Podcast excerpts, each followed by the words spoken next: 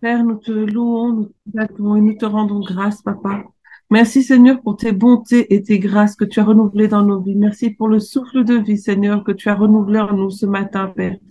Merci, Seigneur, parce que, encore une fois, tu nous permets, Seigneur, de nous retrouver, Seigneur, autour de ta parole, Seigneur, euh, euh en cet après-midi, Père.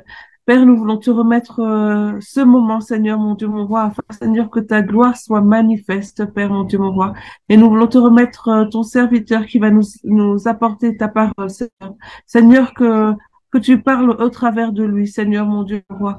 Merci, Seigneur, mon Dieu, mon roi, parce que nous savons, Seigneur, que quand toi, Seigneur, tu es là, Seigneur, euh, les choses se passent bien, Seigneur, mon Dieu, mon roi, et ta parole, Seigneur, n'est pas que logos, elle est aussi réma, Seigneur. Merci, Seigneur, ta présence, Seigneur, en ce lieu.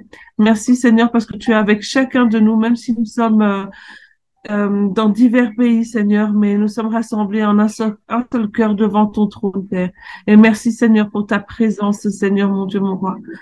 Que ton nom soit loué, que ton nom soit béni maintenant et à jamais. Amen. Amen, amen. Amen. On salue Gilles, on salue euh, Victor, on salue Alessandra qui nous a rejoint aussi. Il y a Christiane qui nous rejoint. On va attendre Christiane pour démarrer ce chant. Bonjour Alessandra. vous, avec, avec juste ces notes là, vous allez repérer le chant que c'est. Bonjour à tous. Bonjour, bonjour Gilles. Bonjour Christiane. Bonjour Claudie, Bonjour. Bonjour, bonjour. Alors c'est quel chant? Qui c'est? À toi la gloire. Oui. On y va. À toi la gloire.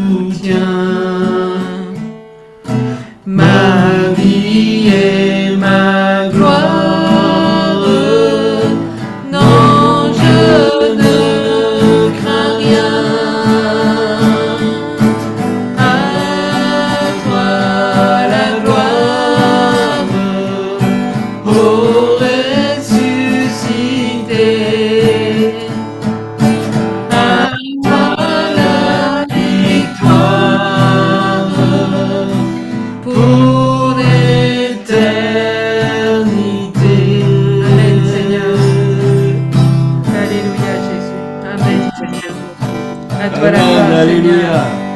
À toi la gloire, Jésus. Alléluia. À toi la victoire, Seigneur Jésus. Amen, Seigneur. À toi la toi gloire, Jésus. Seigneur Jésus. Amen. Amen. Merci, Seigneur. Gloire à ton nom. Merci, Seigneur. On salue Jude qui nous a rejoint. Bonjour, Jude. On salue, Amen. On salue Christiane également qui nous a rejoint. Bonjour à toutes et à tous. Voilà. À toi la victoire, Seigneur. Amen. Amen. Amen. Amen. Je vais avoir besoin de vous cet après-midi. Absolument. Soyez participants cet après-midi. On veut vous entendre. Amen. Amen. Nous faisons trois lectures d'abord. Alors, on va dans le livre des Actes au chapitre 13, versets 9 à 11. Alors Saul, appelé aussi Paul, rempli de l'Esprit Saint, fixa son regard sur lui et dit, Tu es plein de ruse et de méchanceté, fils du diable, ennemi de tout ce qui est bien. Ne cesseras-tu jamais de vouloir détourner les volontés du Seigneur qui sont droites? Maintenant écoute. La main du Seigneur s'abat sur toi, tu seras aveugle et tu ne verras plus la lumière du soleil pendant un certain temps. Aussitôt, les yeux d'Elimas s'obscurcirent et il se trouva dans la nuit. Il se tournait de tous côtés cherchant quelqu'un pour le conduire par la main. Nous allons dans 2 Rois, chapitre 9, le verset 22. Dès que Joram vit Jéhu, il dit, Est-ce la paix, Jéhu? Il répondit, Quoi la paix? Tant que durent les prostitutions de Jézabel ta mère et la multitude de ses sortilèges Et enfin, nous allons dans Matthieu chapitre 24, le verset 28. En quelque lieu que soit le corps, là s'assembleront les aigles. Vous avez probablement vu sur euh, les réseaux sociaux le titre de ce message, Des signes dans le ciel, des signes sur la terre. Et il est bien évident que par rapport à ce qui est en train de se passer, en tant qu'enfants de Dieu, nous nous posons des questions. Mais qu'est-ce qui se passe? Qu'est-ce qui nous arrive? Et je pense que cet après-midi, Dieu va nous répondre. Amen. Et Dieu va lever le voile. Pourquoi j'ai nommé ce, ce, titre des signes dans le ciel La parole de Dieu nous avertit qu'il y aura des signes spécifiques dans le ciel et qu'il y aura des signes sur la terre. Cette semaine, nous sommes tombés par hasard sur deux articles. Figurez-vous que le 6 octobre 2023, les scientifiques avec euh, Hubble, qui est un, télescope euh, gigantesque, ont vu dans le cosmos, à 3 milliards d'années-lumière, donc euh, c'est effarant comme distance, il faut savoir que la lumière parcourt 300 000 km à la seconde, donc vous multipliez par 60, par 60, par 24, par 365, par 3 milliards. Donc euh, cet événement dans notre histoire s'est produit il y a bien, bien, bien longtemps, mais ils ont vu une explosion cosmique extraordinaire qu'ils ne peuvent pas trop expliquer, mais pour eux, deux planètes à neutrons se sont télescopées. Même semaine, le 11 octobre 2023, d'autres scientifiques ont observé pour la première fois, c'est euh, une première, deux astres à plusieurs milliers d'années-lumière, donc euh, ça n'aura aucun effet sur nous, deux planètes, deux mégaplanètes, puisqu'ils estiment que chacune d'entre elles fait à peu près dix fois la masse de la Terre, sans rentrer en collision. Ils sont rentrés en collision et c'est la première fois qu'ils peuvent observer ce phénomène. Donc c'est une première. Quel est le signe? C'est que deux forces s'opposent d'une manière terrible. Ce qui se passe dans le cosmos, nous l'avons vu il y a un peu plus d'une semaine avec une attaque surprise du Hamas en Israël. Et ce qui se passe dans le ciel se passe sur la terre. Les signes dans le ciel que deux forces s'opposent farouchement se passent dans le ciel et sur la terre. On pourrait peut-être dire, bon, coïncidence. Un prophète américain que nous connaissons, en fait, c'est un apôtre, mais qui a un domaine prophétique très développé, que nous suivons de temps en temps, annonçait qu'octobre 2023 serait un mois de guerre féroce et qu'il avait vu le positionnement des anges pour participer à cette guerre. Et nous avons vu avec quelle atrocité le Hamas a attaqué Israël. Je le répète, c'était le jour du sabbat. Il se croyait en repos et en sécurité. Et j'ai pensé à cette vision que j'ai eue dans les années 80, dont je n'ai pas vraiment tenu compte à cette époque-là. Mais dans un partage avec euh, Pasteur Corinne, nous avons cherché à comprendre. Et la vision, c'était une armée avec un uniforme moderne qui était au repos. Et ce qui était surprenant, c'est qu'aucun de ces soldats n'avait d'armes. Alors certains euh, jouaient aux cartes, un autre euh, cuisait un œuf dans son casque, un autre euh, recousait ses chaussettes. On ne va pas vous donner toute l'explication cet après-midi, mais vous pouvez retrouver ça sur euh, notre site, bien sûr. Et c'est comme si dans la vision, la caméra faisait un, angle et dans, dans cet angle, j'ai vu une petite colline, une sorte de dune, mais assez euh, solide, mais il n'y avait pas d'éclaireur. Il n'y avait pas de sentinelle. Et en fait, cette dune cachait à l'armée au repos ce qui se passait derrière. Et derrière, il y avait une autre armée avec des vieux vêtements, avec des vieilles armes, avec des armes du Moyen Âge, mais ils étaient tous rangés en rang avec un cavalier sur un cheval qui était leur chef, et chaque chef avait une bannière différente. ils étaient en carré les uns à côté des autres, chaque bannière l'un à côté des autres, et tous allaient attaquer en même temps. Tous allaient attaquer en même temps. Et l'armée au repos, c'était l'armée de l'Éternel. Et là, c'était l'armée de l'ennemi, qui était bien rangée, déterminée, et qui allait tous attaquer en même temps. Et je crois que nous sommes dans ce temps aujourd'hui, dans ce mois d'octobre. Pourquoi j'ai pris le texte de Deux Rois? Parce que l'esprit qui agit aujourd'hui et qui se confronte maintenant d'une manière ouverte à l'Église de Jésus-Christ, c'est l'esprit de Jézabel. Je vous avais déjà expliqué que dans les derniers temps, l'esprit d'Élie va se manifester. L'esprit d'Élie, c'est un esprit qui pousse à la repentance, au retour à Christ, qui euh, réconcilie les familles, qui ramène les fils vers leur père, les pères vers leurs enfants. Mais il y a aussi le sens que les enfants retrouvent cette relation avec le Père céleste. C'est l'esprit d'Élie qui agit.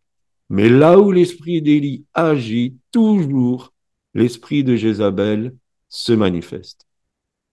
Et on sait que l'esprit de Jézabel, son but, c'est de détruire l'esprit prophétique, de tuer les prophètes d'une manière ou d'une autre.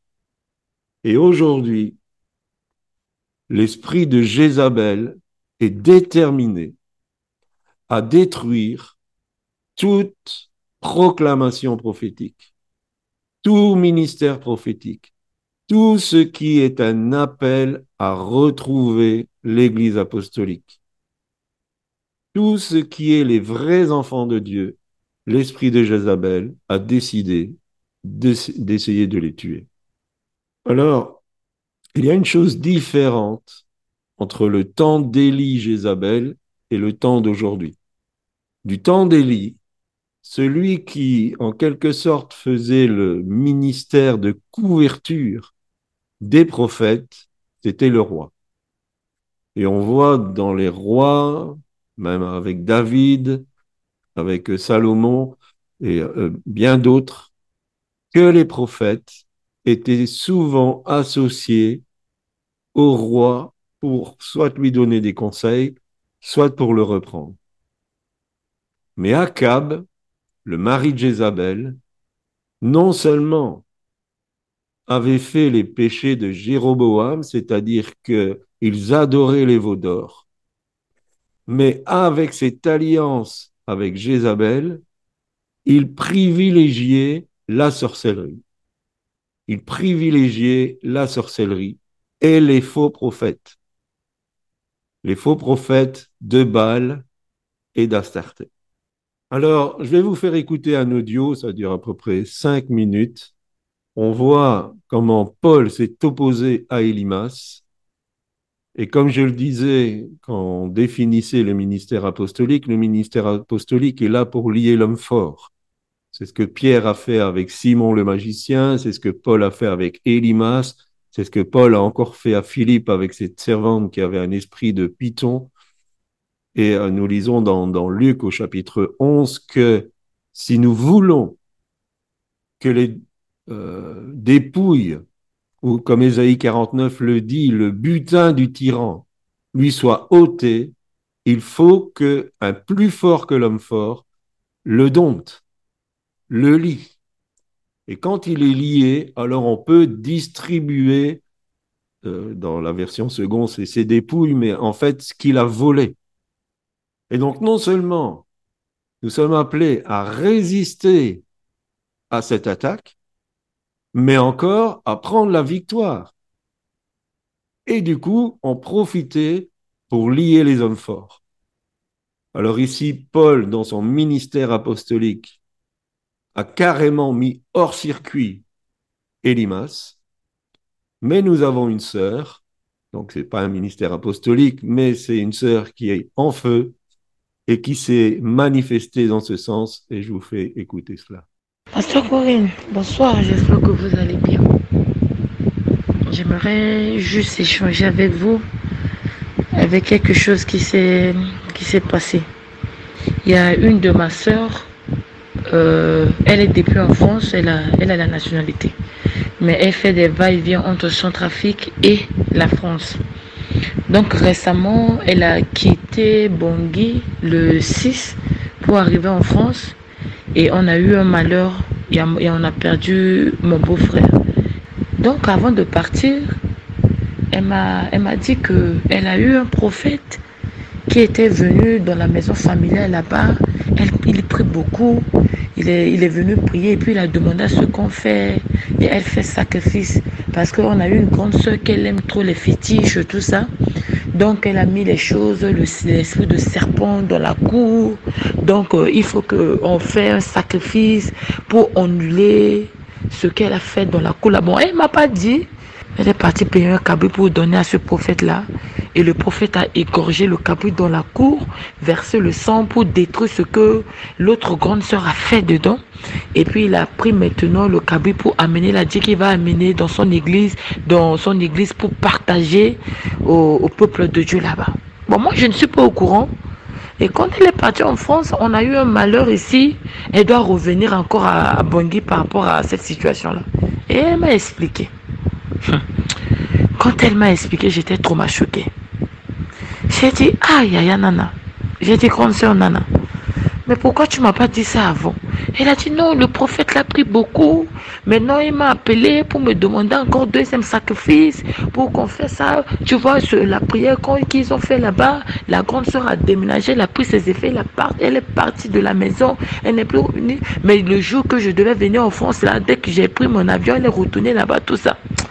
J'ai écouté, j'ai dit, Yaya, est-ce que vraiment tu lis la, Bible ce que le, prophète là est en train de te dire, je crois que cet homme ne vient pas vraiment de Dieu. C'est pas Dieu qui l'a choisi parce que la Bible est claire. J'ai dit, Yaya, je vais t'expliquer. Tu sais pourquoi dans l'Ancien Testament, il y avait le sacrifice?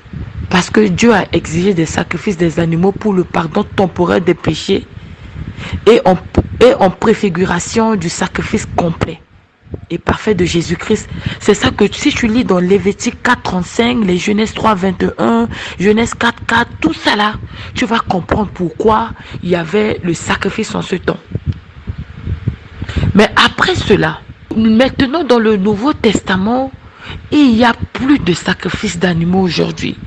Les sacrifices d'animaux ont cessé parce que Jésus-Christ est le sacrifice parfait offert une fois pour toutes donc tu peux peux pas me dire que le sacrifice de de cabri qu'il a versé est meilleur que le sacrifice le sang de Jésus qui a été versé sur la croix pour toi et moi? Tu lis aussi 1 Timothée 2,6.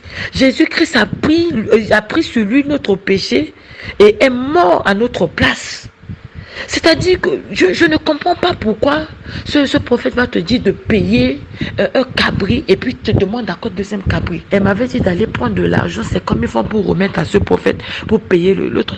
Moi, quand je suis allée, je lui ai dit, je ne veux pas donner l'argent à ce prophète, tu m'excuses, mais je veux prendre cet argent, payer les savants, payer les riz, payer euh, les, homos pour amener euh, dans les hôpitaux, même les orphelins, les centres de la mer. Je vais amener ça là-bas. Dieu va te bénir, ma soeur. Et quand le monsieur est venu hier, peut prier avec nous, il a prié, il a commencé à dire, euh, il m'a donné euh, un verset que Somme, euh, Somme 4, verset 6, il faut faire le sacrifice. La même chose qu'il a dit à ma soeur là, et il veut me dire ça. Mais que Dieu me pardonne, hier, j'étais, j'étais trop choquée. Je lui ai arrêté hier. J'ai dit, mon frère, il faut pas aller contre la parole de Dieu parce que la parole de Dieu, c'est Dieu lui-même. Faut, ça, c'est la diffamation de la parole de Dieu. Et Dieu condamne ça. Je lui ai dit, j'ai dit, Dieu condamne ça.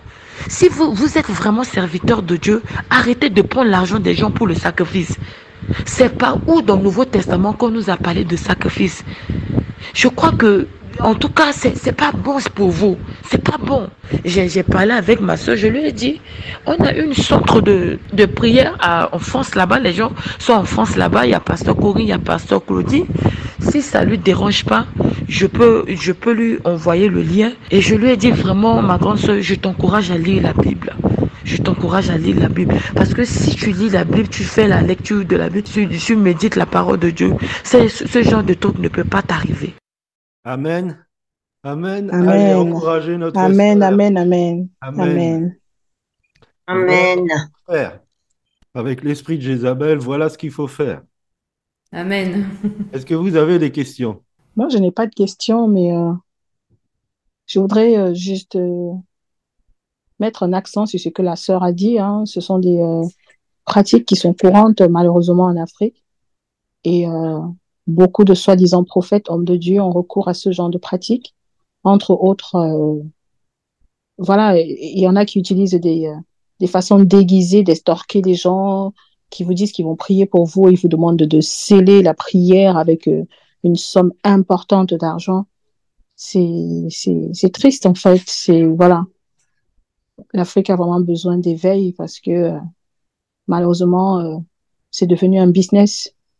Voilà. Les gens se disent, euh, prophètes, hommes de Dieu, etc., pour euh, extorquer les gens et beaucoup de personnes euh, sont perdues en fait. Amen. Oui, c'est un constat. On n'a eu que ça cette semaine, que des situations de ce genre. Alors, on fait un peu d'histoire par rapport à, à Jézabel. Alors, Jézabel était sidonienne, c'était un peuple cananéen, et elle était de sang royal. Et si on retourne dans un roi, là, cette fois-ci, au chapitre 16, le verset 31, et comme s'il était pour lui peu de choses de se livrer au péché de Jéroboam, fils de Nébat, il prit pour femme Jézabel, fille d'Edbal, roi des Sidoniens, et il alla servir Baal et se prosterner devant lui. Donc on parle d'Akab. Jézabel a introduit un culte étranger en Israël. Parce que même les veaux d'or, c'était soi-disant une représentation de l'éternel. Et surtout, c'est les rois, à partir du moment où il y a la séparation entre le royaume du nord et puis le royaume de Juda, les rois comme Jéroboam, c'est lui qui a instauré cela, pour que les Juifs n'allaient plus à Jérusalem pour faire le pèlerinage, ils ont fait des veaux d'or pour que le pèlerinage se fasse au veau d'or. Mais c'était quand même une notion de faire une représentation de l'éternel. Mais là, Jézabel a introduit en Israël un culte étranger, un culte occulte. Alors bien sûr, c'était des divinités. Les Astartés ou, les Achéras, en fait, c'était euh, des statuettes très sensuelles qui honoraient une déesse du ciel. Et elle a instauré la sorcellerie en Israël. Même s'il y avait des poches, mais rappelez-vous que l'Éternel avait été clair qu'on trouve chez toi, Deutéronome 18, personne qui consultait les morts, qui, euh, qui fasse de la magie, qui fasse des augures. Donc euh, l'Éternel avait été très clair, il a dit c'est une abomination. Et Akab a permis à cette femme sidonienne d'introduire la sorcellerie dans Israël. Pourquoi je dis ça? Parce qu'on a une image que des personnes qui sont au leadership ont autorisé à ce que la sorcellerie rentre dans ce qui normalement aurait dû être l'Église de Jésus-Christ. Et c'est une abomination. Et l'esprit de Jézabel, aujourd'hui, lutte contre l'Église. Parce qu'elle est dans l'intérieur. Vous comprenez? Elle est dans l'intérieur. Elle a commandité, bien, sûr, le, le meurtre de Naboth, je ne vais pas vous refaire euh, l'histoire, elle a tué les vrais prophètes. Elle s'est débarrassée des vrais prophètes. Dieu a pu veiller sur 100 d'entre eux et sur Élie. Mais imaginez la dimension spirituelle que Élie devait vivre pour être protégé. Il pouvait apparaître et disparaître. Il commandait au feu du ciel de tomber sur une troupe d'hommes et les hommes étaient consumés. Il fallait une manifestation extraordinaire de Dieu dans le jugement pour que Jézabel n'arrive pas à mettre la main sur Élie. Et euh, d'autres avaient été cachés par Abdias. Donc, comme je le disais dans l'Ancien Testament, la couverture des prophètes était faite par la royauté. Mais Akab était vendu à la sorcellerie. Et comme euh, j'ai pris le texte euh, euh, par rapport à Jéhu, il a dit, mais comment il pourrait y avoir la paix tant que Jézabel, ta mère, elle fait ses enchantements et ses sorcelleries? Il n'y aura pas de paix dans la l'Église de Jésus-Christ tant qu'il y aura pas une séparation nette entre la vraie Église qui va servir Dieu dans la pureté, dans la vérité de la parole, et ceux qui vont faire des compromis avec la sorcellerie. Et il est important de faire cette séparation. Et la sorcellerie peut prendre toutes sortes de formes. Ça peut être de l'idolâtrie. Ça peut être un, accent excessif sur l'émotionnel. Faire plaisir à l'âme. Mais pour l'esprit, il n'y a rien. Nous avons vraiment besoin de retrouver le ministère complet de Jésus-Christ. Nous avons besoin, dans ces temps, de retrouver le ministère complet de Jésus-Christ. Et nous avons besoin, dans ces temps, que ceux qui sont véritablement prophètes viennent sous une couverture apostolique, afin qu'ils soient gardés de l'esprit de Jézabel. Pourquoi on dit ministère complet de Christ? Jésus était évangéliste. Il prêchait l'évangile du royaume, c'est ce qu'on peut lire dans Marc au chapitre 1er, le verset 14. Jésus s'est nommé lui-même le bon berger, le bon pasteur, dans Jean chapitre 10, le verset 11. Il a été reconnu comme docteur par Nicodème, et Jésus ne l'a pas contredit. Jean chapitre 3, verset 2. Il a été célébré comme grand, prophète dans Luc 7, verset 16. Et Hébreu 3, 1 nous dit, il est appelé l'apôtre. Tous les ministères se sont manifestés en Jésus-Christ. Ces ministères, Christ les a donnés, Ephésiens 4, 11, il les a donnés pour l'Église. Ces ministères ne sont pas là pour qu'ils fassent leur ministère. Ils sont là pour fonctionner ensemble, pour que l'Église fasse le ministère. Pour que l'Église ait des hommes et des femmes avec le tempérament de notre sœur, pour rectifier la vérité, pour ramener les perdus, pour manifester les fruits du royaume de Dieu. Le ministère complet de Jésus se manifeste quand les cinq ministères travaillent ensemble. Il faut qu'ils travaillent ensemble. Si nous regardons la parole de Dieu après la montée de Jésus au ciel, donc après les évangiles, et à partir de la Pentecôte, on voit ce, cette, euh, cette manifestation sans arrêt on voit tous ces hommes avec des ministères différents qui travaillent ensemble. Et au fur et à mesure qu'on avance dans le livre des actes, on voit que ça devient de plus en plus précis. Vous savez que Jésus a, a donné cette promesse à Pierre qu'il aurait les clés, qu'il allait ouvrir. Et ça a été évident à la Pentecôte il a ouvert le royaume de Dieu aux Juifs qui étaient là. Mais à Saint-Marie, il avait été précédé par un ministère d'évangéliste. À Saint-Marie, il avait été précédé par Philippe. Et la manifestation du royaume de Dieu était puissante, en guérison, en délivrance. Mais Philippe n'a pas accompli tout le ministère de Christ. Il a besoin des apôtres, Pierre et Jean, pour qu'ils viennent non seulement lier l'homme fort, qui était Simon le magicien, mais aussi établir les églises. Ils ont travaillé ensemble, en complémentarité et dans la continuité. Alors on dit, Pierre a ouvert le chemin de l'évangile aux païens. Oui, mais Philippe, toujours le même Philippe qu'il avait précédé à Samarie, où il était après? Il était à Césarée. De Samarie, il est parti à Césarée.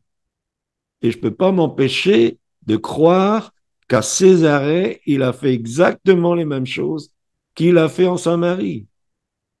Et Corneille, il était où? À Césarée. Je crois vraiment que Philippe l'évangéliste a préparé le terrain pour Pierre. Et quand Pierre est venu, il est rentré dans ce pré-travail et il a ouvert euh, le royaume de Dieu aux païens. Et il a fallu une attestation du Saint-Esprit qui est tombée sur eux comme le jour de la Pentecôte.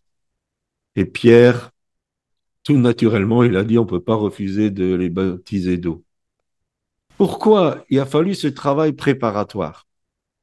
Parce que les apôtres, ceux qui avaient été avec Jésus, les onze choisis, puisque Judas, on sait ce qui lui est arrivé, n'avaient pas tout compris. Même si Jésus avait été clair d'aller jusqu'aux extrémités de la terre, pour eux, aller aux extrémités de la terre, c'était aller évangéliser la diaspora, c'était aller évangéliser les Juifs qui sont jusqu'aux extrémités de la terre. Ils n'avaient pas saisi que le royaume de Dieu, c'était aussi pour les non-juifs. Philippe était ce qu'on appelle un, juif helléniste. C'était un juif qui habitait dans une ville où le, comment je dirais, les, les juifs n'étaient pas majoritaires. Jérusalem, c'était une ville de juifs. Mais Philippe était d'une éducation où il avait côtoyé régulièrement les non-juifs. Et comme on appelait ça les hellénistes, qui n'étaient pas ultra-orthodoxes comme euh, ceux qui étaient à Jérusalem, euh, et donc il avait l'habitude de vivre avec ces non-juifs. Et pour lui, ce n'était pas un problème d'avoir un abord différent par rapport aux non-juifs. On voit ça aussi euh, au moment où Antioche a été évangélisé, il y a eu des frères qui sont venus de Jérusalem, ils n'annonçaient qu'aux Juifs, malgré l'épisode de Corneille. Mais il y a eu des frères qui venaient de Chypre, qui étaient différents, qui avaient été élevés dans une culture différente, et eux ont commencé à parler aux non-juifs de l'Évangile. Donc même en tant qu'apôtre qu'on appelle les apôtres de l'agneau, même en tant qu'apôtres de l'agneau, ils n'avaient pas tout compris. Il faudra attendre Paul, qui lui va expliquer tout le mystère que le royaume de Dieu est ouvert aux non-juifs. Et heureusement que Christ s'est révélé à quelqu'un comme Paul.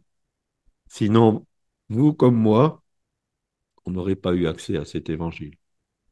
D'où la nécessité, en tant que ministère, quel qu'il soit, de comprendre qu'on a besoin les uns des autres. Parce qu'on n'a pas tout saisi, on n'a pas tout compris.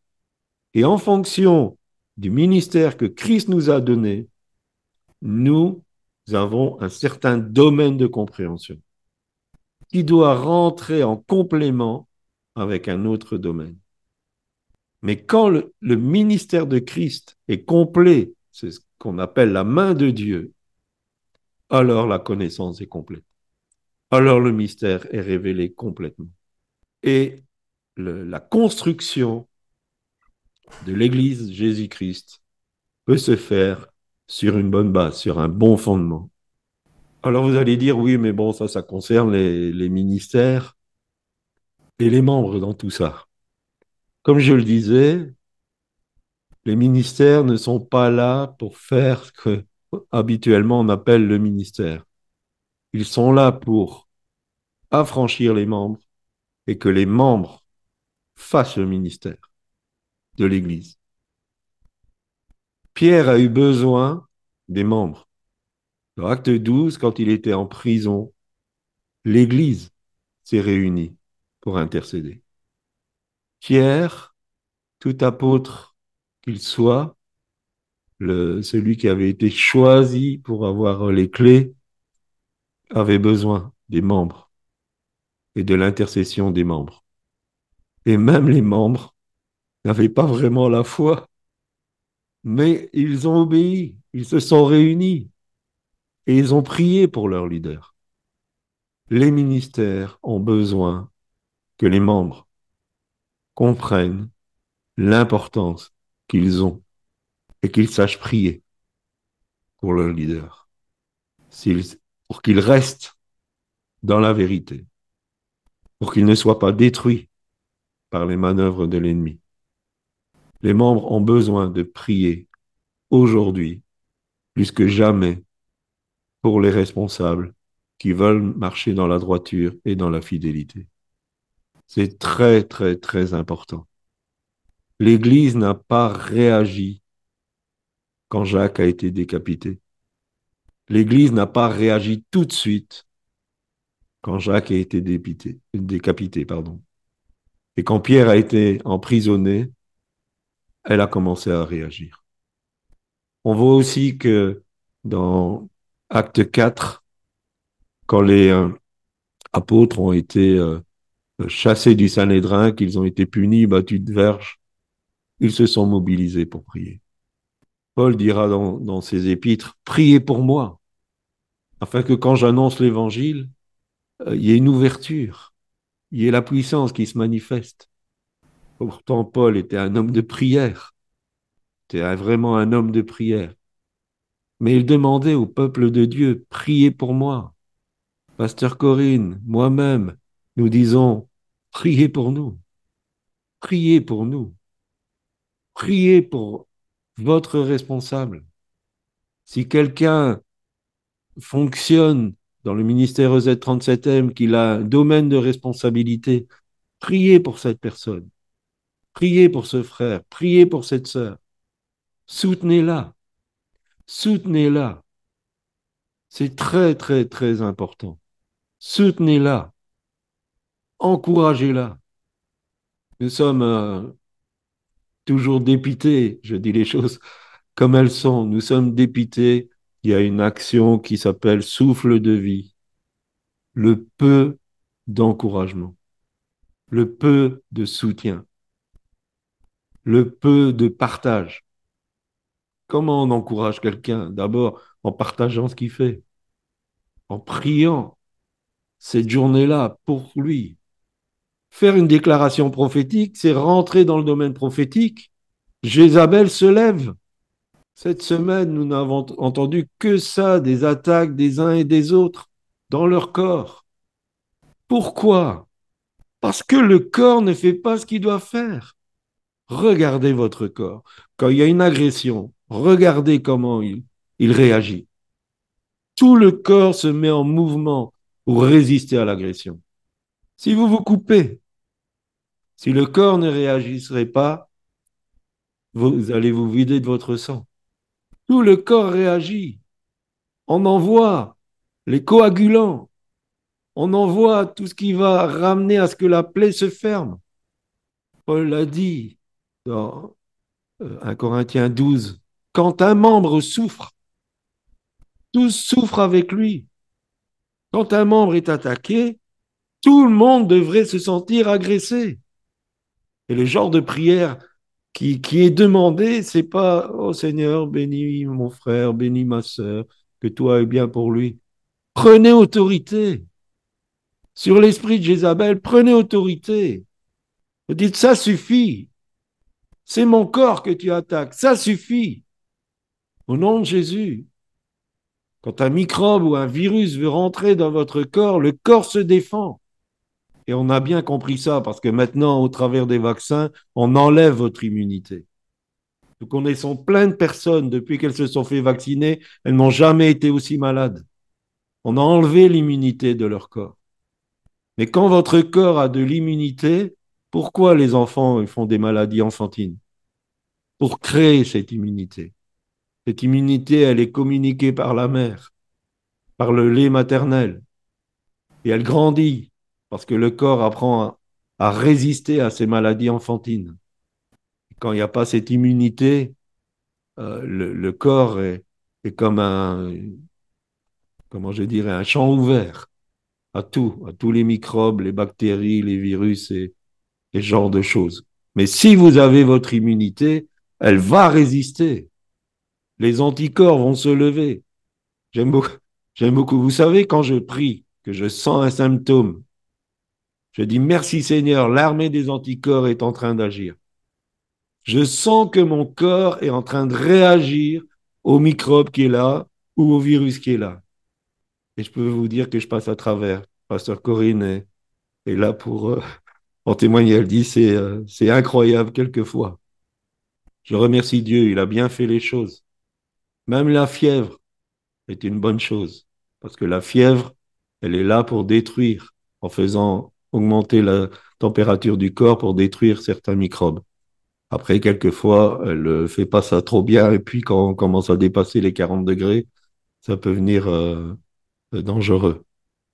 Dieu a tout fait à merveille. Dieu a tout fait à merveille. Et si Paul utilise l'image du corps, c'est pour nous faire comprendre comment l'Église devrait fonctionner. Quand Pierre a été arrêté, l'Église s'est mobilisée avec le peu de foi qu'elle avait. Parce que quand il a été libéré, ils ont réagi comme s'ils ne se rendaient pas compte qu'ils avaient été exaucés. Nous avons besoin les uns des autres. Paul dit aussi, on peut pas dire à la main, j'ai pas besoin de toi. On peut pas dire au pied, on n'a pas besoin de vous. Et encore moins, oh, ben parce que je suis pas un œil, je suis pas du corps. Tu es dans le corps ou tu n'y es pas. Mais si tu n'y es pas, tu ne seras pas avec Dieu non plus. Si nous ne retrouvons pas cette collégialité, nous ne pouvons pas gagner cette guerre féroce. C'est pas Pasteur Corinne et moi qu'on va la gagner. Et c'est pas vous si vous restez isolés non plus. Pour gagner cette guerre féroce, il faut qu'on s'unisse et qu'on fonctionne comme un corps, qu'on se lève comme une armée. On était peut-être au repos, on croyait que tout allait bien. Non, non, c'est pas le temps de jouer aux cartes. C'est pas le temps de cuire un œuf dans son casque, pardon. C'est pas le temps de recoudre sa chaussette. C'est un temps pour être debout, armé, équipé, déterminé, et d'être à l'écoute des sentinelles.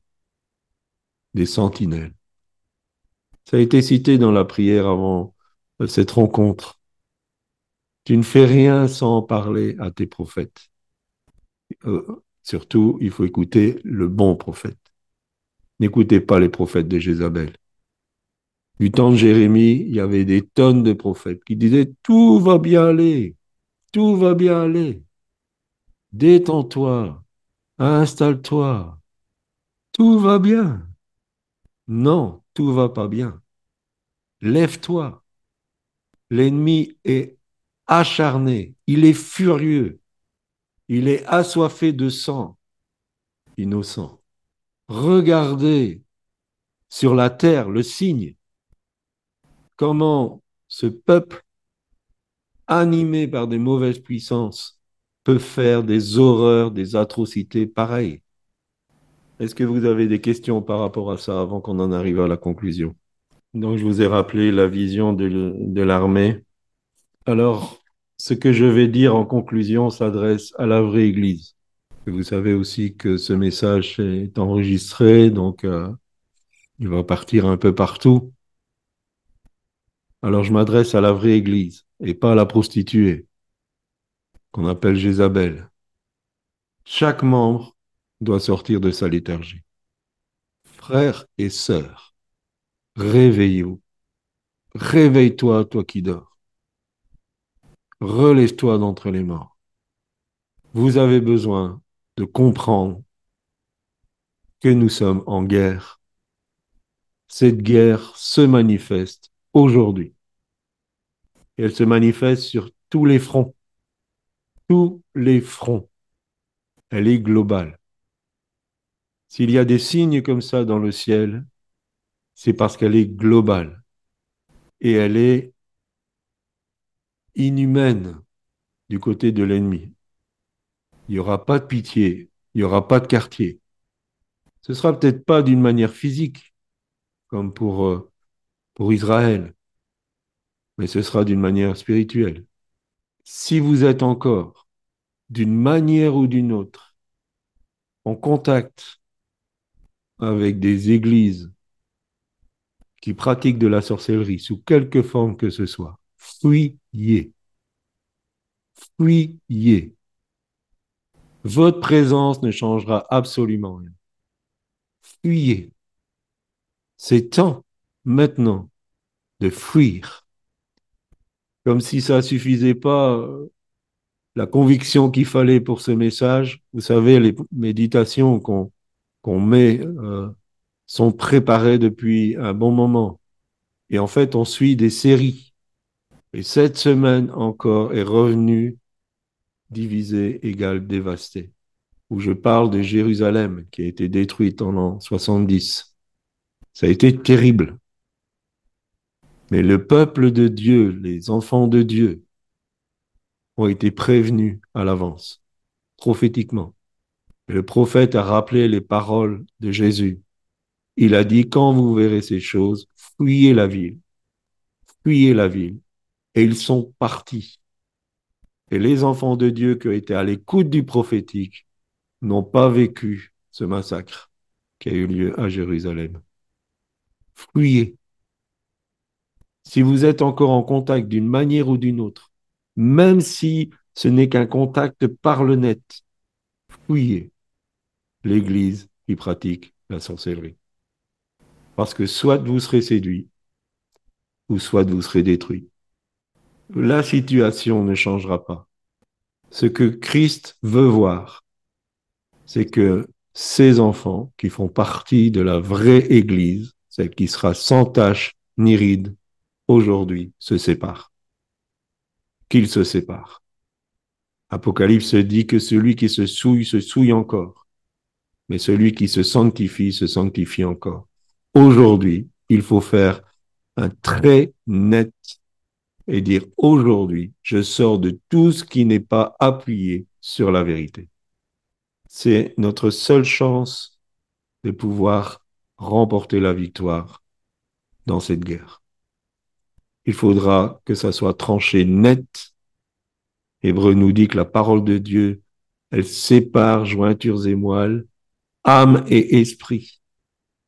La parole de Dieu va séparer ce qui est de l'âme, ce qui est basé sur la volonté humaine, avec les moyens spirituels mauvais, tout ce qui touche à l'émotionnel, tout ce qui touche à ce qui n'est pas euh, le spirituel de Dieu, la parole de Dieu va séparer.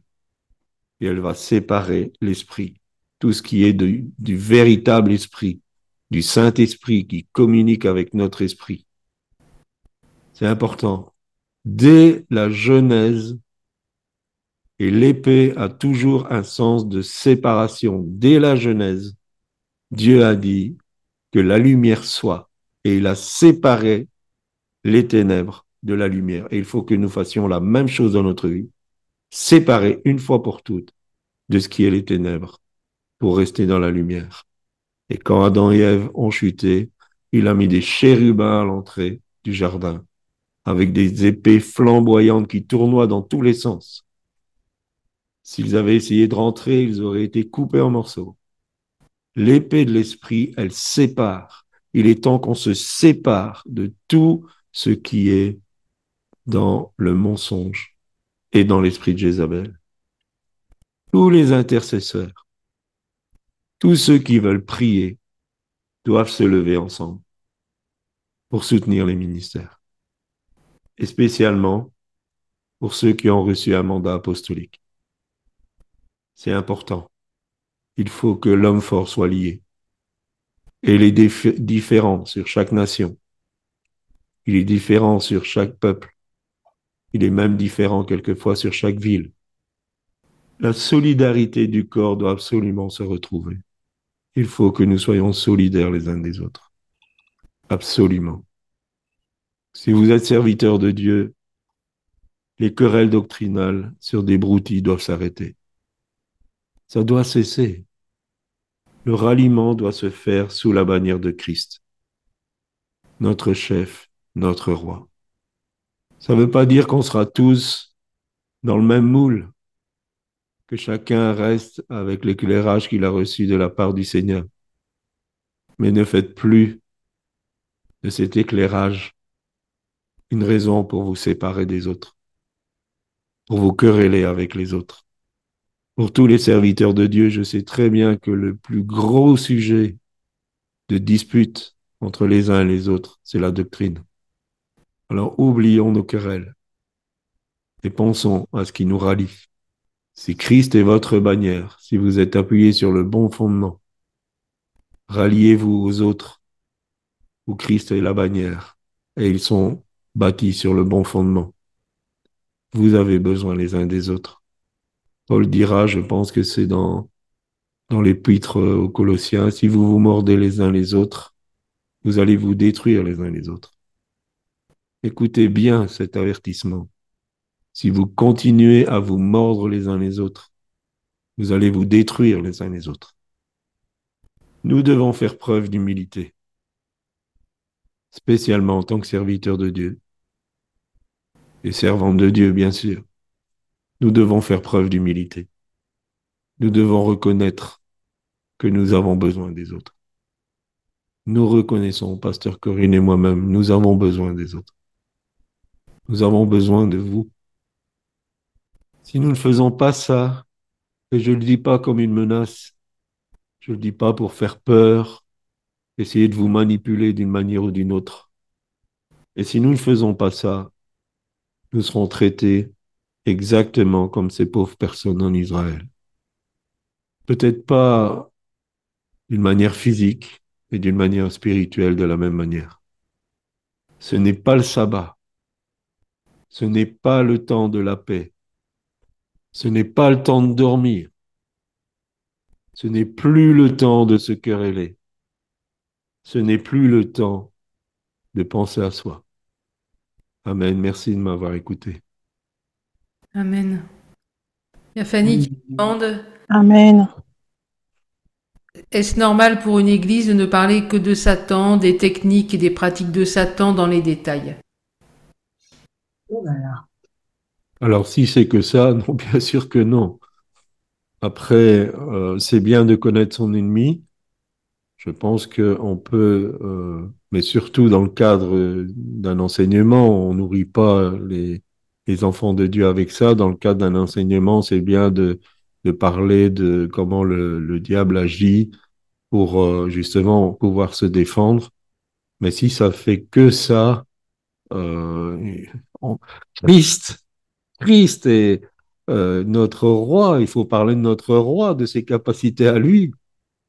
Et Christ a vaincu Satan. Donc il faut parler du vainqueur, pas du vaincu. Et Dieu va mettre Satan et toute sa clique sous le pied de Jésus.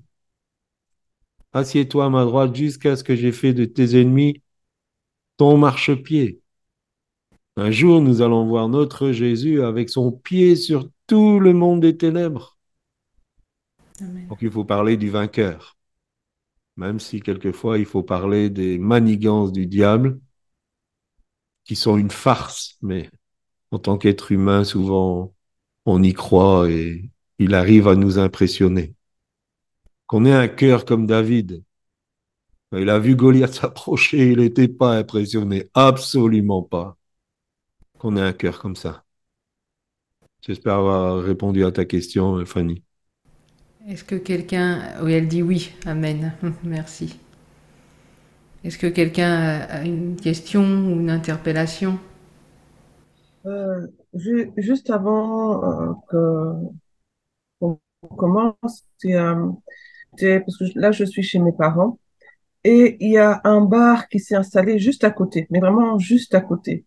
Et, ils font un boucan, mais c'est pas permis et pourtant c'est un quartier résidentiel. Et j'étais en train de me dire, mais euh, en fait, euh, ça m'a fait penser à un témoignage d'une dame qui était en train de dire qu'un jour elle est partie chez son pasteur parce que il lui arrivait la même chose.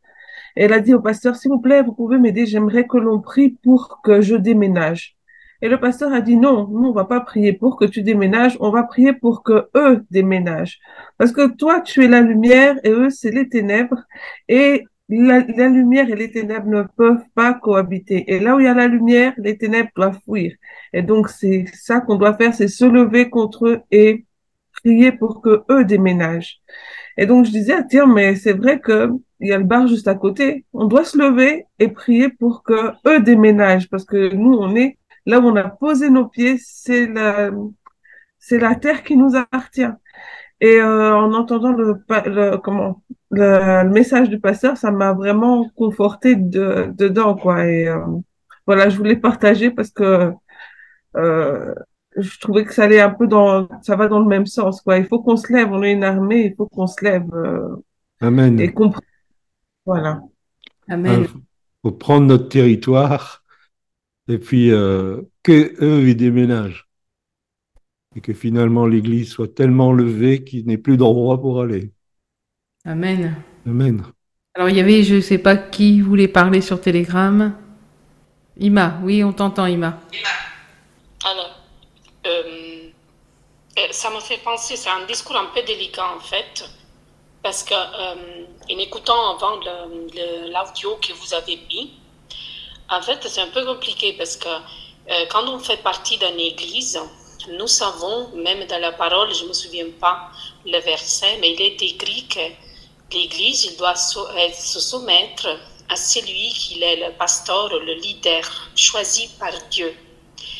Donc, si euh, justement nous sommes soumis au pasteur et le pasteur il nous dit ou nous conseille de faire quelque chose, nous le faisons parce que c'est le pasteur. Donc, si le pasteur il se trompe de ce qu'il nous conseille, nous faisons comment pour lui dire, écoute, euh, tu te trompes, parce que nous avons même, euh, je ne dis pas la peur, mais de toute façon, on se fait des soucis pour dire au pasteur, parce qu'il est choisi de Dieu. Tout le monde, il est d'accord avec le pasteur, mais quand on voit que le pasteur, il se trompe, on fait comment pour lui dire, ce n'est pas comme ça? Voilà. Est-ce que tu as compris? As bien Oui, oui, j'ai entendu. Alors, il faut savoir qu'on est responsable chacun de sa propre vie. Chacun rendra compte à Dieu pour lui-même. Donc nous devrons rendre compte à Dieu par rapport à nous. Ça, c'est la première des, choses. Euh, après, tout leader a une zone d'autorité. Et cette zone d'autorité ne peut pas dépasser votre propre relation avec Dieu. Qu'on soit soumis aux responsables de la communauté, que ce soit un leader, euh, que ce soit un pasteur ou quelqu'un d'autre, il a autorité sur la communauté. C'est-à-dire qu'il faut écouter ce qu'il a à dire dans la communauté. Après, si ces messages ne sont pas justes, ça dépend jusqu'à quel niveau. Et il faut pas lui dire ça c'est pas juste, ça c'est pas juste. Parce que quand on est membre, on n'a pas cette autorité pour le faire. Pour qu'un leader soit repris, il faut un autre ministère. On voit dans le fonctionnement que Pierre a été repris par Paul parce que Paul était un apôtre. Même le grand Pierre dont on a parlé, Pierre a été repris par Paul parce que c'était un apôtre. Donc, il ne faut pas, en tant que membre de communauté, reprendre le leader s'il se trompe. Maintenant, il faut voir jusqu'à quel niveau il se trompe. Mais s'il commence à rentrer dans des mensonges qui sont tout à fait anti-bibliques, il faut partir. Il faut chercher Dieu pour voir là où il faut aller. Mais il faut partir. Mais de toute façon, sa zone d'autorité se limite à sa zone de la communauté. Donc, vous êtes sous l'autorité de Christ pour votre vie et sur ceux que Dieu met sur son, votre chemin pour vous aider à progresser avec lui. Voilà, j'espère avoir répondu à la question. Merci. Est-ce qu'il y a d'autres questions ou interpellations? Bon, à l'intervention précédente de la sœur qui a parlé à propos euh, de bars. Ici, chez nous en Afrique, particulièrement au Congo, nous voyons maintenant les bars qui naissent presque sur toute le riz. Il y a de bars partout. Et il y a même des églises qui étaient construites, qui, qui étaient sur les riz il y a longtemps. Maintenant, il y a beaucoup plus de bars qui sont construits toujours. Ils sont construites au, à côté des églises, presque partout. Beaucoup d'églises retrouve maintenant euh, à côté de, de bars. Alors, euh, par rapport à l'intervention de, la, de ma soeur, comme il a dit, il faudrait que le chrétien se, se lève beaucoup plus pour prier afin que le- les bars déménagent et que les églises demeurent et que les chrétiens restent. Je voulais dire, ce n'est pas quelque chose de moindre comme l'a dit papa. Nous sommes appelés vraiment de nous tenir main de la main pour pouvoir venir à cela. Euh, je voulais ajouter même un songe que j'ai eu cette nuit. Euh, j'ai vu un frère euh, qui, souvent que je vois dans le normal, qui prend souvent la bière et qui s'enivre beaucoup. Et je l'ai vu dans le songe. Il est venu devant une maison, là, il s'est assis avec la bière, il s'est assis. Euh, chose grave, il a appelé des petits enfants de cette maison-là, des enfants qui ne prenaient pas aussi la bière. Il les a fait asseoir. Il était en train de leur relater une petite histoire là, mais en les encourageant aussi de prendre la bière. Donc, au fur et à mesure, il parlait, il parlait, il donnait la bière, donnait la bière aux enfants, et les enfants aussi s'enivraient autour de lui. Et quand je suis venue, je l'ai trouvé, commencé à lui poser des questions. Qu'est-ce que tu es en train de faire à ces enfants? Il dit non, ce n'est pas un problème, ce sont les enfants, même s'ils ils prenaient la bière, cela ne fera rien. J'ai dit non, tu ne peux pas parvenir à faire une telle chose parce que ce sont des enfants qui ne sont pas conscients. Si tu peux faire une telle chose, ça ne diffère pas de ce qui est en train d'introduire les enfants dans des, des mauvaises choses, dans la mort. Donc c'est comme si tu étais en train de tuer ces enfants indirectement. Et quand je lui ai dit ça, il était vraiment furieux contre moi, comme s'il voulait m'attaquer. Euh, J'avais comme une force à moi, je suis allé, j'ai versé le, euh, les bouteilles de bière qui étaient, je les versé par terre et j'ai j'ai élevé les enfants, je les fait dans la maison. Et par rapport à ce que ma soeur était en train de dire, ça m'a rappelé le songe. Je dis, en tout cas, il n'y a pas, euh, je crois, dans le pitre de Paul, euh, si je ne me trompe pas, ça doit être en Éphésiens, que j'ai lu dernièrement. euh, la Bible était en train de dire, ne participons pas, donc ne participons pas au péché. Donc il y a d'autres manières que nous sommes en train de participer au péché indirectement. Quand nous voyons le mal, nous disons que nous n'allons pas, nous n'avons pas droit de, de- de parler, nous n'avons pas droit d'intervenir. Mais d'une autre manière, euh, nous sommes en train de participer à ces péchés-là. Donc nous sommes appelés de dénoncer aussi les mal d'une autre manière, ce que nous voyons. Ça, c'est ce que moi j'ai compris par rapport à ce que je vis dans le songe. C'est un peu ça mon intervention. Merci, papa. Merci Laetitia. Amen. Amen. Levons-nous. Amen. Plus de questions? Moi, je veux, je veux juste dire que le, le songe de Laetitia m'a plutôt fait penser à, euh, au fait que euh, normalement un berger, un berger est censé nourrir ses, ses brebis de d'une nourriture euh, comment spécifique. Et quand il donne autre chose, c'est qu'il est en train de corrompre. En fait, c'est c'est une c'est une forme de corruption. Donc euh, c'est un peu comme un faux prophète. En fait, il est en train de donner la mauvaise nourriture à ses Oui. à ses, ses brebis, à ses enfants, quoi. Et euh, c'est plutôt à ça que ça m'a fait penser ce songe. Oui, c'est exactement Ça ça. peut être une bonne interprétation aussi. ouais. Amen. Parce qu'il n'y a pas, soit c'est on annonce le vrai évangile, soit euh, ça peut être qu'un faux évangile, quoi. Il n'y a pas, il y a pas l'intermédiaire. hein. Et quelque part, c'est ce que disait euh, Laetitia aussi, c'est se positionner, quoi, contre tout ce qui est faux. J'ai une question à poser. Est-ce qu'on doit systématiquement dénoncer les œuvres infructueuses de ténèbres, n'est-ce pas de l'orgueil? Je parle pour moi. hein. Ça dépend à quel niveau tu veux les, les dénoncer. Ah, par exemple, un homme politique, Dans la prière, il faut, ah, dans la prière. dans la prière, il faut dénoncer ces choses. Mais que dans la prière, faut pas. alors, Oui, non. ça- En fait, même au niveau des, des leaders spirituels, dans la Dans la prière, oui. Oui. Mais euh, c'est- sinon, euh, à moins qu'on ait un leader qui, euh, qui veut être à l'écoute et demander notre avis, alors là, il faut y aller. Mais sinon, ce genre de La personnes. prière. Oui, la prière. Merci. La prière. Oui, c'est comme de, de ne pas dénoncer les gens. C'est pas les gens qu'on dénonce, mais on dénonce des pratiques. C'est pas la même chose, quoi. On n'a pas à dénoncer les gens, on doit dénoncer les pratiques qui se font. Hmm. D'accord, merci. Et donc, bien dénoncer les œuvres. Ouais. Et dire Ah oui, ça, les c'est une, œuvre mauvaise. Merci, Corinne. D'autres questions ou interpellations? On a des infirmières au milieu de nous, donc euh, voilà, nous on n'y connaît rien en médical, mais euh, on a expliqué, Papa Claudia a expliqué un peu que bah, voilà, euh, il y a comment le corps il se met en mouvement quand il y a des attaques. Hein les infirmières qui sont au milieu de nous là, elles peuvent parler un peu de ça.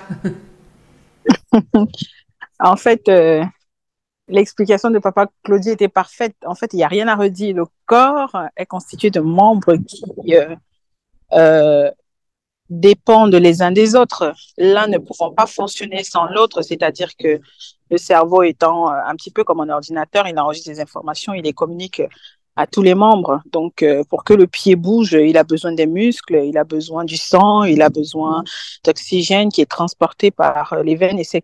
Donc, euh, en fait, le corps du Christ, c'est comme le corps humain, comme disait Papa Claudie. Mm. On ne peut pas fonctionner l'un sans l'autre. Voilà. Amen. Donc, euh, c'était très édifiant, en effet. Il n'y a rien à redire, en fait. Bon, merci l'infirmière. non, mais c'est important aussi que bah, ceux qui sont euh, dans ce métier, quoi, qui puissent nous expliquer certaines choses ou confirmer ou, ou euh, l'inverse, infirmer, c'est comme ça qu'on dit. Euh, si c'est pas juste, voilà. C'est véritablement important. On est vraiment dans un temps particulier. C'est vraiment un temps de guerre. Et si on s'unit pas, on va s'en prendre plein la tête. Faut bien être conscient de ça. Et euh, toute la semaine, c'est pas anodin de toute façon comment Dieu conduit les choses. Toute la semaine, on a été confrontés à des attaques nous-mêmes, dans nos corps, dans notre vie, euh, des attaques aussi dans, dans tous ceux qui, les membres du, du corps ont vécu des attaques. C'est vraiment un temps pour, pour se lever, quoi. Et, et c'est vrai que j'avais eu un, un songe il y a quelque temps et euh, Marie, euh, qui est là au milieu de nous, là sur Telegram, euh, a parlé de quelque chose qui m'a aussi interpellée. En fait, j'avais fait un songe et euh, non, c'était une vision. Et je, je me suis vue en fait sur, euh, euh, on va dire, euh, il y avait comme un château fort, quoi. Et j'étais su- au-dessus, moi, j'étais sur la, comment on appelle ça, le, le- je sais plus le nom, pas la tourelle, mais que- quelqu'un m'aide là. Donc de garde. Voilà, c'était un peu la, la tour de garde. Voilà, j'étais là, et puis au loin, je vois une armée arriver. Et puis donc, je me retourne vers l'intérieur du château, et, je dis euh, qu'il y a, faut, euh, qu'il y a quelque chose qui arrive, quoi. Il y a quelqu'un qui arrive, il faut se préparer, il y a quelqu'un qui arrive. Et en fait, tout le monde est caché. Tout le monde, ils sont enfouis des, sous des machins de paille. Enfin, ils ont, sont tous cachés. Et euh, en fait, le Seigneur, euh, euh, en fait, ce qui arrivait, c'était une armée. là, c'était une armée alliée. Et donc, je, suis retournée et j'ai crié. Et chacun, à un moment donné, est sorti de sa cachette, véritablement. Les uns après les autres, ils sont tous sortis de leur cachette. Et donc, Marie me disait cette semaine qu'elle a, elle a vu un songe ou une vision, je ne sais plus exactement, elle pourrait le dire, d'une espèce de grande porte. Et puis derrière, les, les chrétiens étaient à l'abri, ils étaient cachés. Et donc, j'ai pas rétorqué tout de suite, je le dis maintenant. Mais en fait, voilà, derrière cette grande porte de ce château, entre guillemets, hein, on est caché. Mais on n'est pas caché dans le sens euh, de protéger. On est caché véritablement. L'Église aujourd'hui est cachée, alors qu'elle devrait briller. Et c'est vraiment important qu'on décide maintenant de sortir de nos cachettes les uns les autres avec les dons, les talents que Dieu nous a donnés, euh, euh, afin qu'on manifeste sur cette terre le royaume de Dieu et qu'on prenne euh, position pleinement. Il faut savoir que effectivement, on a l'impression que l'opération souffle de vie, par exemple, c'est un truc comme ça. voilà. Non, mais c'est pas anodin. On est en train de déclarer la parole. Quand la parole de Dieu est déclarée, la- les, les anges se mettent à l'action. Il se passe véritablement des choses. Mais les puissances, elles se mettent à l'action aussi. Elles veulent contrecarrer ce qui est en train de se faire. Et donc c'est vraiment important. Et comme on, fait au Café Time également, tous les Café Time réunis, ça fait un grand nombre quand même déjà de personnes qui chaque jour euh, prient la parole de Dieu, déclarent les versets bibliques. Eh bien l'ennemi va pas rester les bras croisés. Parce que c'est en train de transformer des vies. Il y a des gens qui ont été guéris. Je pense à Célestine. Je pense euh, cette semaine à euh, comment elle s'appelle euh, Rappelle-moi Célestine. Euh, Corentine, voilà, qui a, qui a, été guérie de ses yeux. Enfin, il se passe véritablement des choses et un peu dans tous les cafés time, Dieu est à l'action. Mais il faut savoir que l'ennemi aussi se lève. Il va pas rester les bras croisés. Et c'est vraiment un temps, comme disait Baba Glody, de guerre, véritablement de guerre, de confrontation. Et on doit se lever, on doit sortir de nos cachettes. Véritablement. Un peu comme euh, dirait aujourd'hui Lazare, sœur. Eh bien aujourd'hui, c'est chacun d'entre vous. Sortez au nom de Jésus. Amen. Amen. Amen.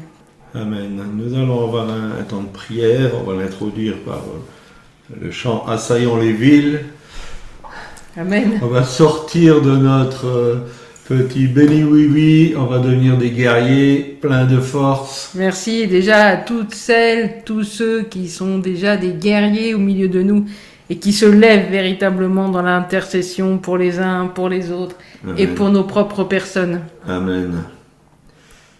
Et nous souhaitons vraiment dans vos prières que, euh, comme on a dit, que le grain de sénévé, c'est une image du royaume de Dieu, que ce grain de sénévé devient un arbre où les oiseaux peuvent y trouver l'ombre.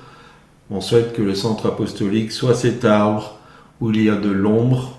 Et euh, Jésus a dit à Jérusalem, combien de fois j'ai voulu te réunir comme une poule rassemble ses poussins. Mais vous ne l'avez pas voulu. Et à Malachie 4.2, hein, à l'ombre de ses ailes et la guérison, le soleil de justice se lève. Malgré que le signe hier en Guadeloupe c'était une éclipse, le soleil se lève, la guérison est sous ses ailes. Et nous souhaitons que tous ceux qui viennent à l'ombre de cet arbre qui est centre apostolique puissent être sous cette couverture au nom de Jésus. Amen, amen. Amen. Un vrai refuge, là, une porte blindée, là, comme a vu Marie. Ouais. On veut être une porte blindée pour l'ennemi, hein, qui puisse pas passer. Amen.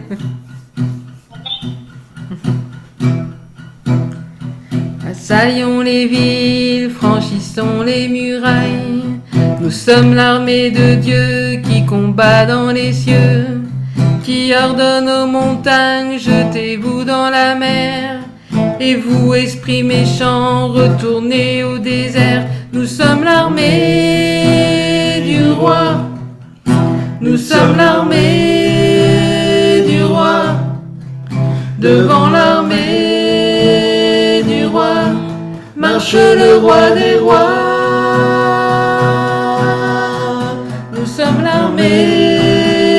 Du roi. Nous sommes l'armée du roi. Devant l'armée du roi, marche le roi des rois. Rien saint sur nos passages ne pourra subsister. Les lieux que nous foulons, Dieu nous les a donnés. Allez là, Satan, nous t'avons vu, cesse de Car au nom de Jésus, nous t'avons démasqué. Nous sommes l'armée du roi. Nous sommes l'armée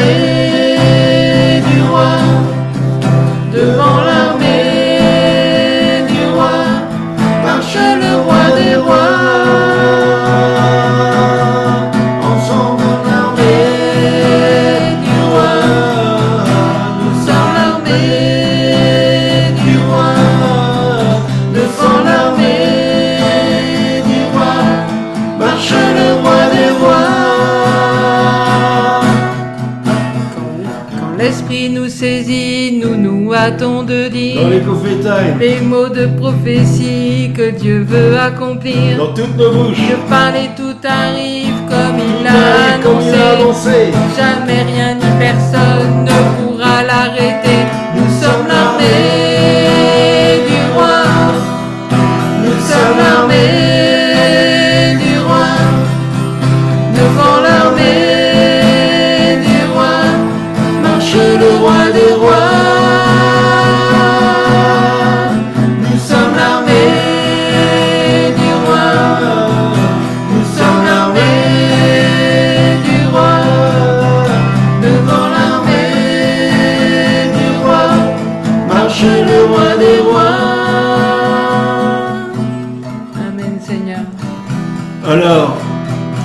de Dieu est en marche.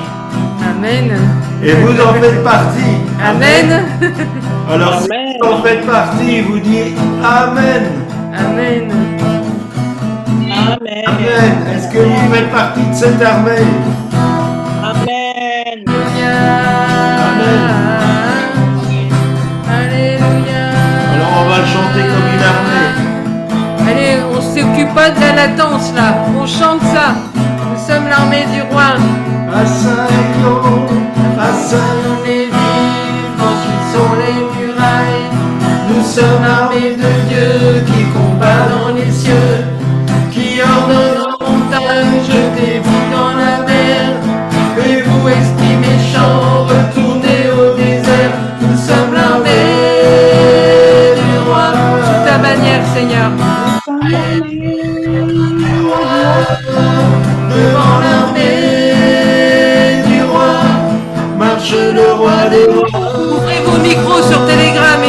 avec nous.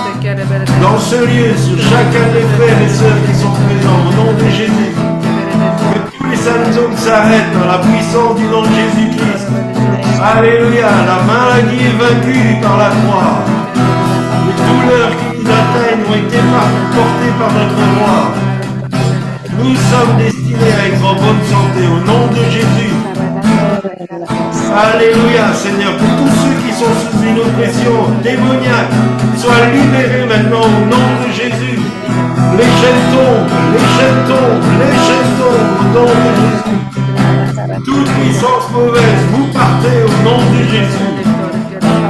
Alléluia, Seigneur Jésus. Parce que nous sommes l'armée.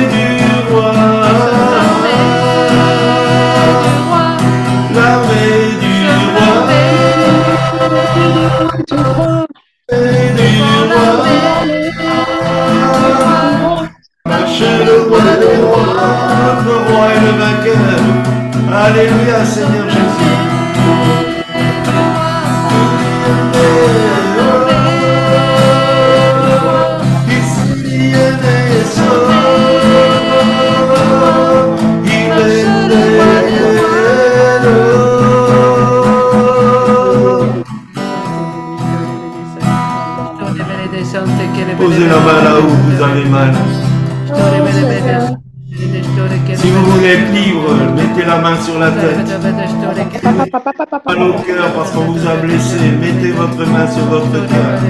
Mettez votre main là où vous avez mal. Oh Saint-Esprit, viens agir maintenant. Saint-Esprit, viens agir maintenant. Touche, touche toutes les mains qui sont là maintenant au nom de Jésus. Et fais ton œuvre de guérison, de consolation, de libération, Seigneur, au nom de Jésus. Et que tu remplisses de ton feu, vienne dans les vies au nom de Jésus-Christ. Alléluia, Seigneur Jésus. Alléluia, Seigneur. Oui, Seigneur Jésus, c'est toi le grand vainqueur. Merci de nous avoir donné ton esprit qui continue ton ministère, Seigneur, sur nous tous, au nom de Jésus. Que ça soit comme dans Acte 16, que toutes les portes s'ouvrent et que les chaînes tombent au nom de Jésus. Alléluia.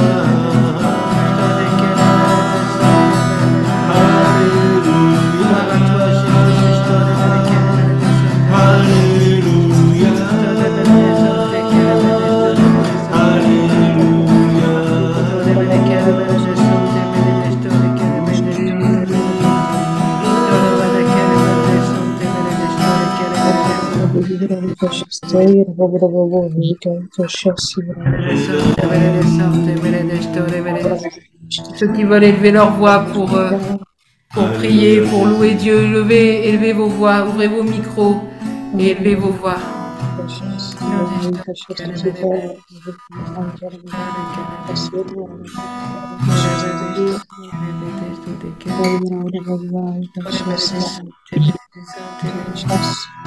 Ta douce présence, Seigneur Jésus, maintenant, Seigneur, pour venir guérir les cœurs brisés, Seigneur.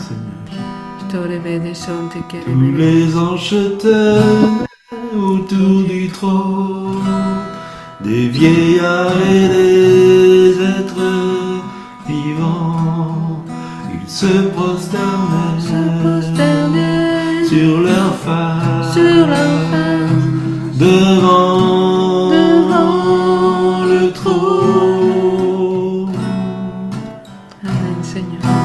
glorifièrent Dieu en disant la louange, la gloire,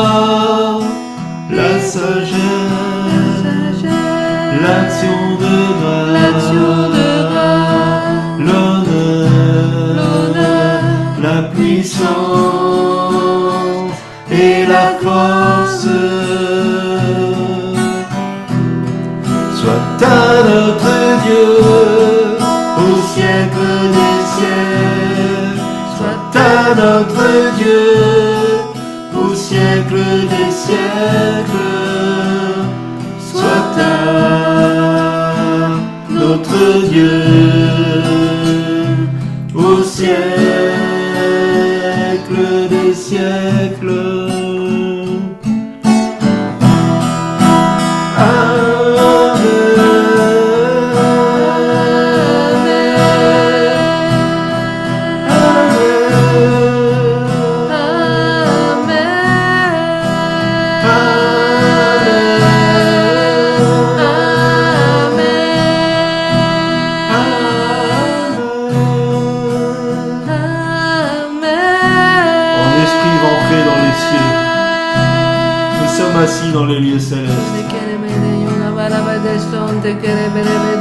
Ces paroles se trouvent dans Apocalypse chapitre 7.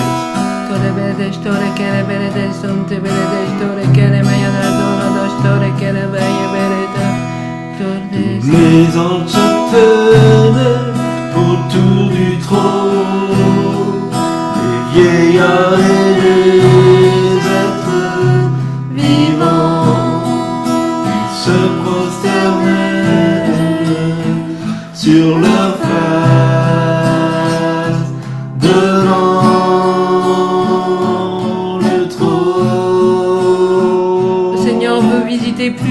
cet après-midi. Laissez-vous visiter par le Seigneur. en disant la louange, la gloire,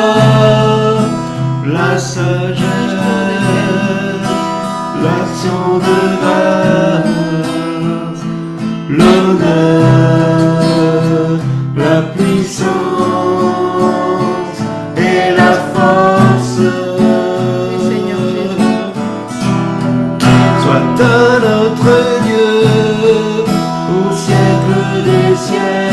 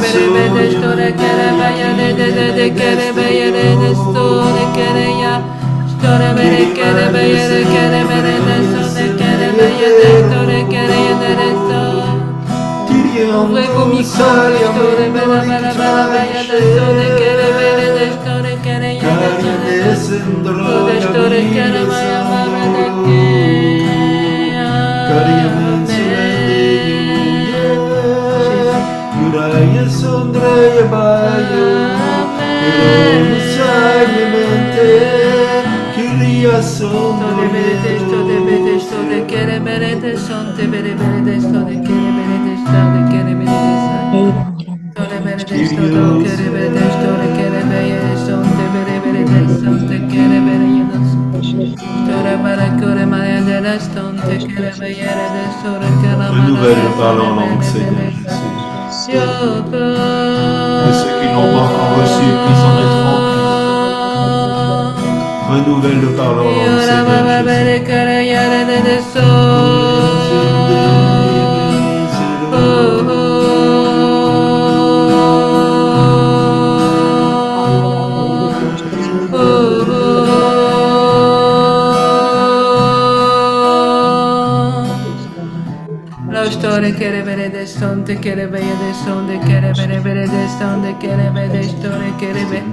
Merci Seigneur Jésus. Est-ce que quelqu'un a quelque chose sur son cœur?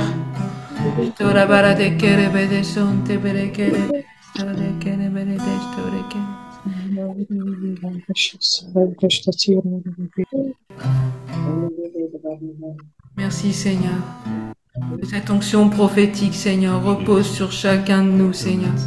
Nous sommes ton armée, Seigneur, et pour ces temps de la fin, nous avons besoin que tu souffles un souffle prophétique sur chacune de nos vies, Seigneur. Au nom de Jésus. Souffle, Seigneur Jésus.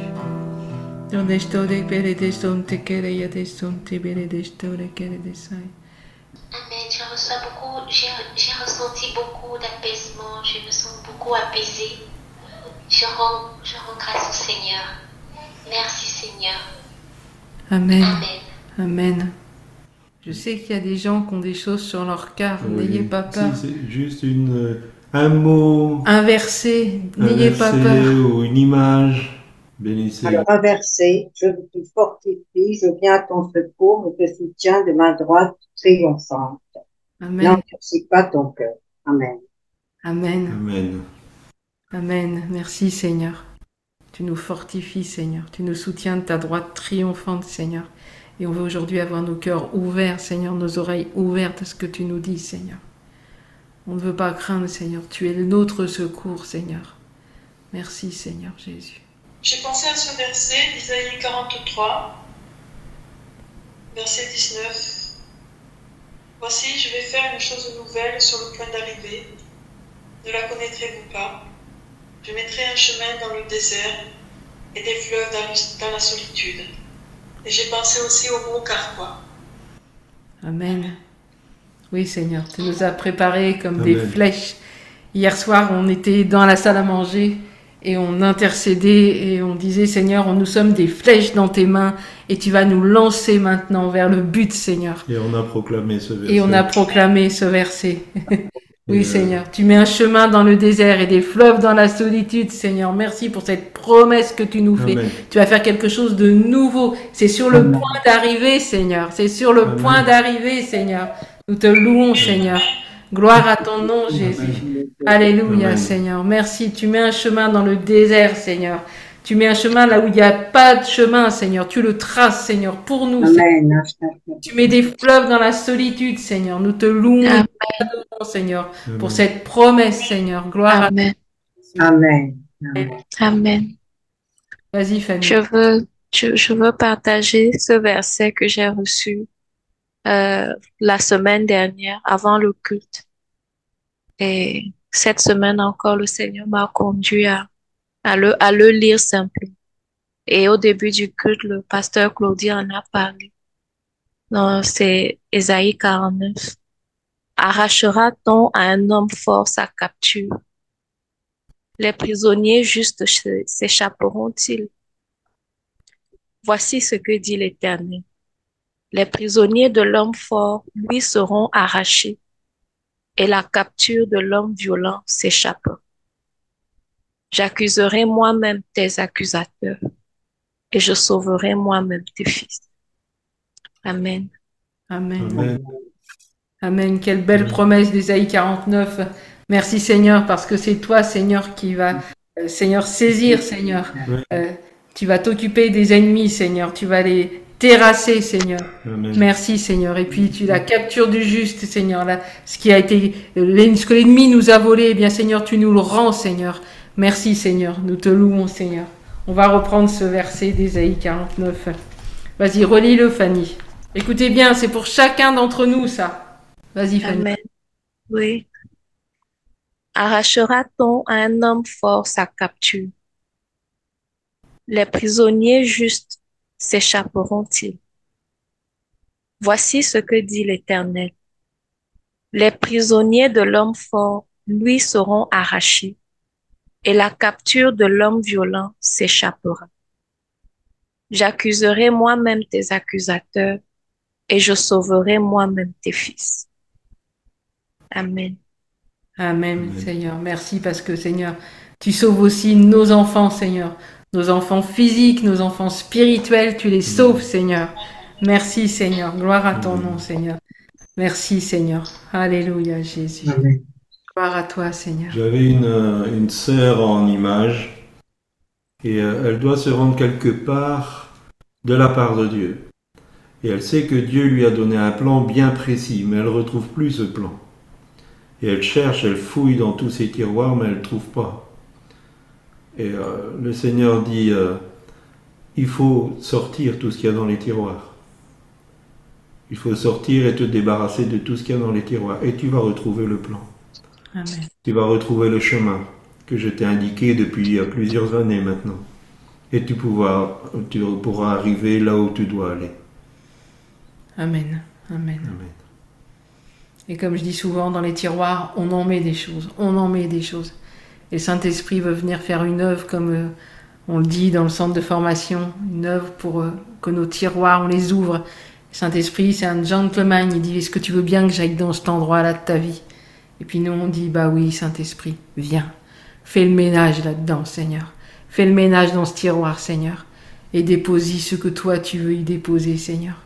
Merci Seigneur de toucher cette sœur, Seigneur, et de te manifester, Seigneur. Qu'elle puisse cette semaine ouvrir tous les tiroirs de son cœur, afin que tu les visites et afin que tu fasses le ménage et qu'elle retrouve, Seigneur, ce pourquoi tu l'as appelée au nom de Jésus. Merci Seigneur. Et qu'elle y rentre, Seigneur, au nom de Jésus. Amen. Merci.